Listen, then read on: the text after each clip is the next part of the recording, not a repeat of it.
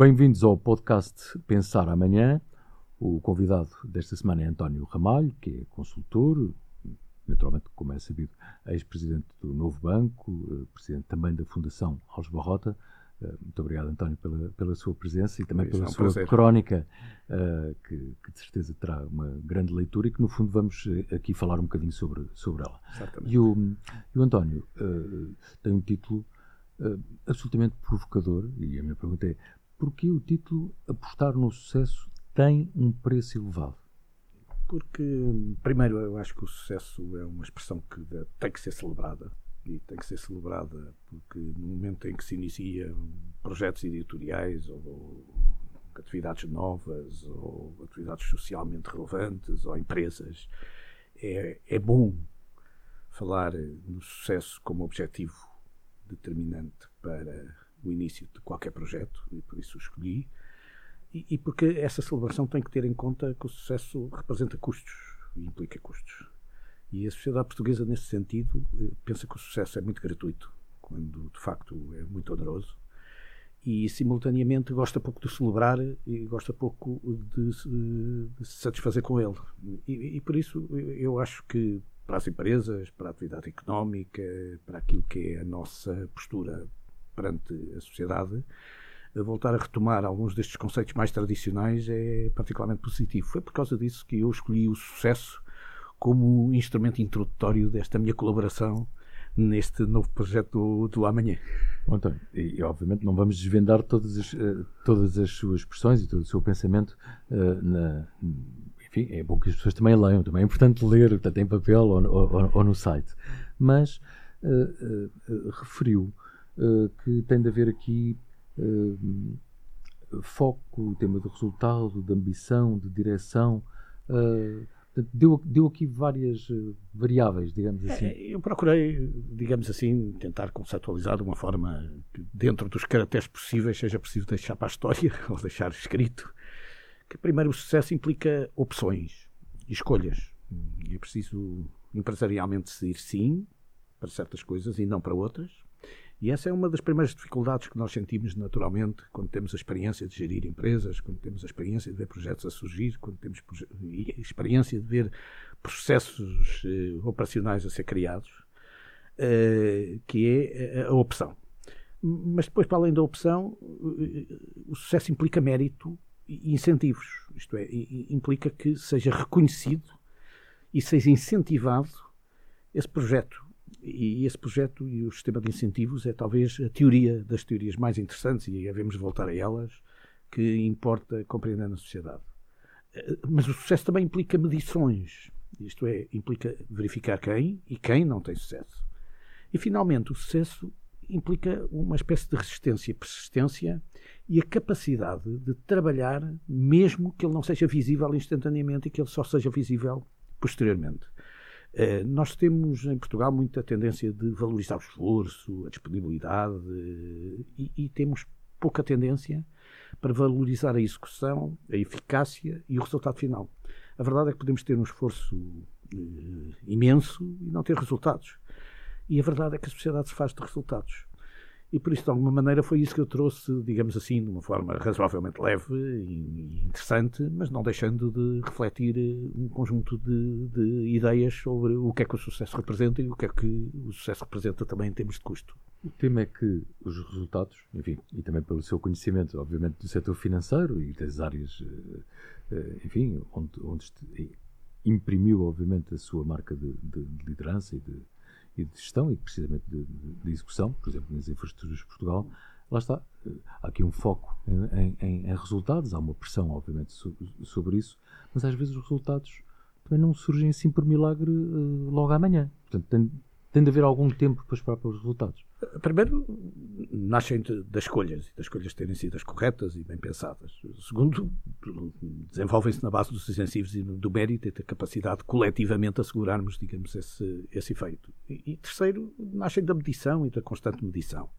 Eu, de alguma maneira, quis brincar um bocadinho com a ideia de que às vezes o sucesso não é instantâneo e o sucesso às vezes é deixado para os sucessores, o que não tem nada de especial em relação a isso. Dou até o exemplo mais interessante que é um dos exemplos históricos mais relevantes da sociedade portuguesa, que é o exemplo de todo o projeto estratégico de Dom João II em relação a vários elementos estratégicos que dominaram o seu reinado. Um deles foi a paz com Espanha, outro deles foi a descoberta do caminho marítimo para a Índia e o terceiro foi a presença estrutural portuguesa neste princípio do mercantilismo e da globalização que se iniciou de alguma maneira ali. E se pensarmos bem, o Dom João II não atingiu nenhum destes objetivos. Isto é, coube a Dom Manuel beneficiar de todo o trabalho para chegar à Índia. A, a, a paz para a Espanha foi, sobretudo, uma, uma, uma vitória para os Tordesilhas e para os Alcáçovas, mas que, no fundo, assegurou depois um processo muito adequado para o seu sucessor e finalmente o domínio que, que, Portugal teve do ponto de vista das suas, da sua exposição atlântica e, e até no Oceano Índico eh, foi benefício depois dos seus sucessores. E, e por isso, aliás, há quem diga que é o, quase, o, o rei do quase sucesso mas no fundo coube a ele todo o desenho estratégico e eu até brinco um bocadinho com esta ideia de que de facto o sucesso às vezes, tendo mérito, a avaliação, as escolhas, leva até à injustiça de hoje em dia ser mais comemorado a descoberta da América por um equívoco do Colombo exatamente. do que exatamente o caminho marítimo para a Índia e a, a globalização que o Dom João II, no fundo, tão bem programou. É, é, é, é o exemplo que, que, que, é engraçado porque faz parte da nossa história, é razoavelmente bem estudado e tem esta curiosidade de, de, de, de ter este pequeno equívoco que é interessante. Uh, além de, de, da história, mas enfim, uh, pegando até também em algumas eh, figuras uh, bastante importantes, o, o, António até cita de Israel e também Salvador Dali a propósito do tema sucesso, que eu achei bastante interessante.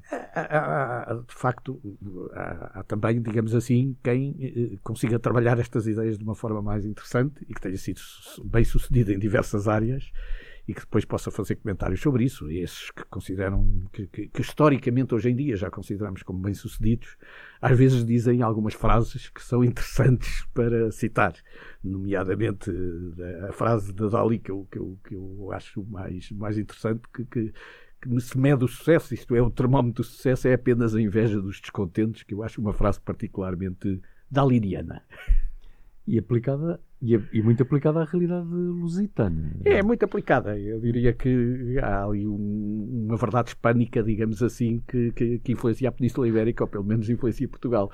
Porque, de facto, eh, muitas vezes esta incompreensão pelo sucesso, ou a não medição do sucesso, ou o não reconhecimento do sucesso, ou a não celebração do sucesso, são elementos particularmente negativos em relação àquilo que é, no fundo, a vontade coletiva de, de, de se ultrapassar que um povo tem.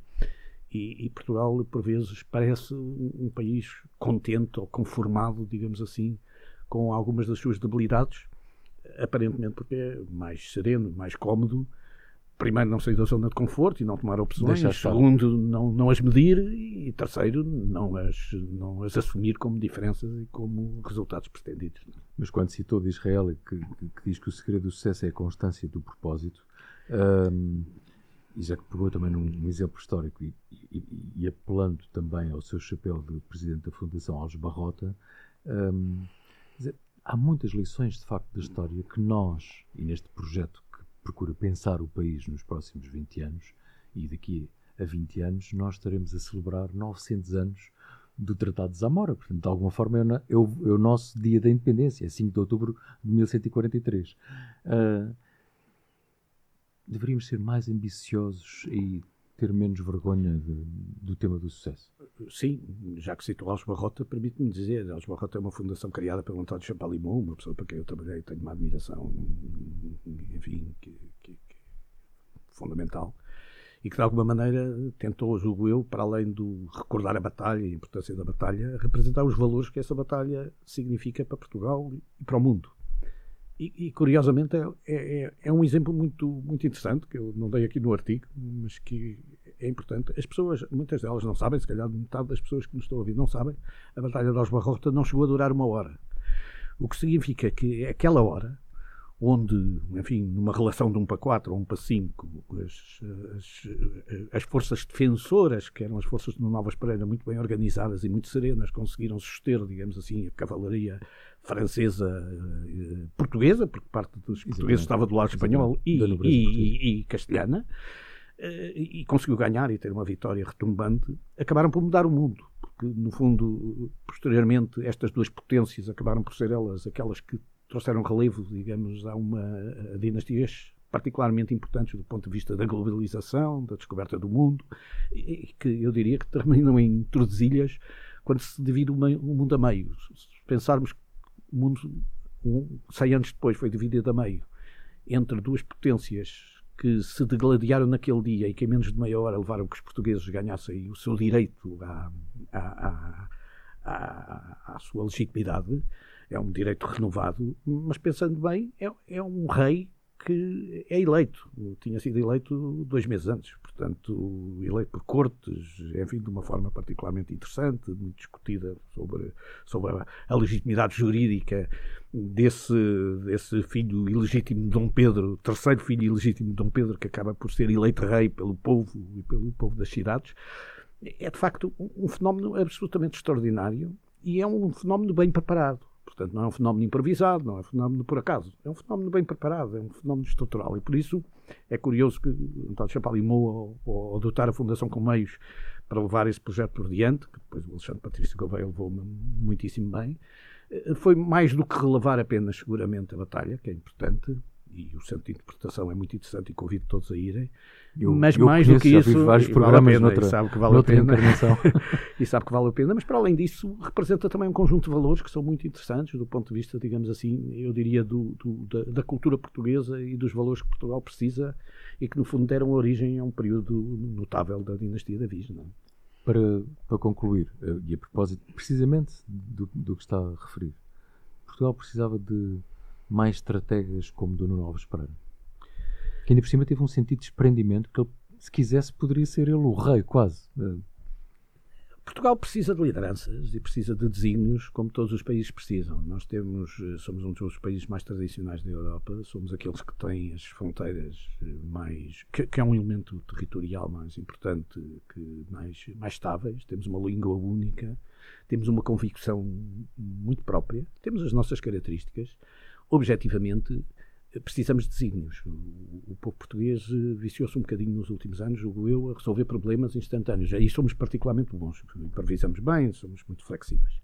Precisávamos juntar a isso, digamos assim, outros desafios. Hoje em dia temos um contexto diferente no mundo, estamos integrados numa Europa que é uma Europa eh, importante, clássica, estrutural, eh, temos capacidades invejáveis do ponto de vista da relação com todos os continentes, porque somos um povo que não tem inimigos, é um povo, digamos assim, que enquadra bem, digamos assim, no novo espaço mundial, mas precisávamos de ter um desígnio coletivo que nos entusiasmasse.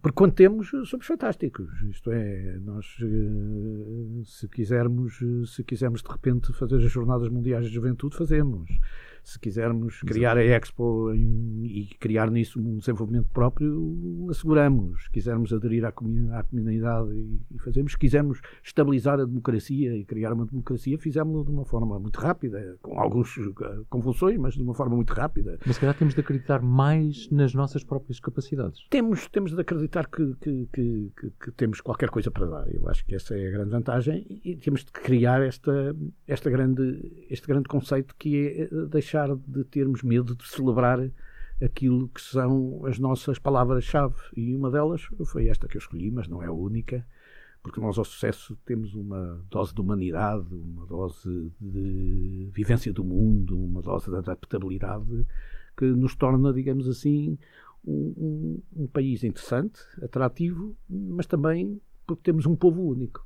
E eu sou muito nesse, nesse quadro fã do povo. De, Deixe-me terminar, Luís, dizendo-lhe uma coisa. Quando nós tivemos aqui eh, o problema da Troika, que foi enfim, o último grande desafio estrutural, chamemos assim, que tivemos para a sobrevivência do país, porque havia perdas sim, claro. naturais de poderes nessas alturas, essa dependência financeira, eh, quase não tínhamos nenhum motivo para achar que poderíamos resolver o assunto.